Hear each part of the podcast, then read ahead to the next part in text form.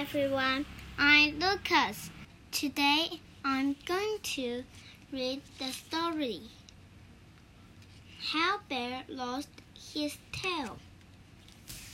Once upon a time, Bear has a long, thin tail. The other animals lost his tail. Bear didn't like it at all. He tripped over it when he was walking. It tickled his nose when he tried to sleep. Little animals would even ride on it. Bear's tail is better than mine, thought Fox.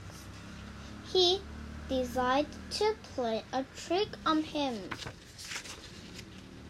He crept over to a fisherman and took a few fish. Fox carried the fish to an ice hole in the lake. Bear smelled them. He came closer. Those fish look delicious, said Bear. I can show you how to catch them, said Fox. Put your tail in the hole, Fox told Bear. The fish will and you can pull them out.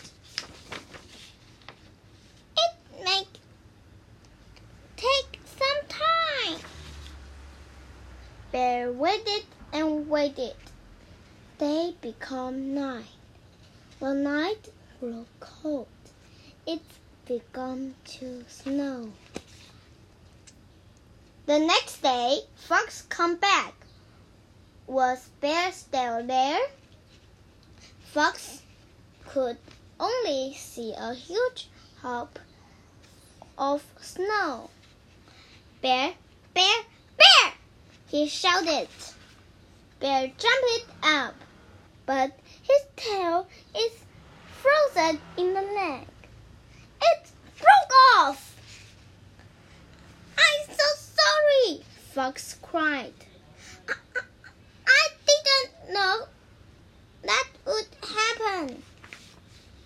Bear looked at his new short tail and smiled.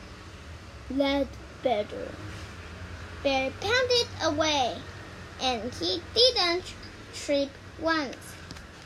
Thank you, everyone.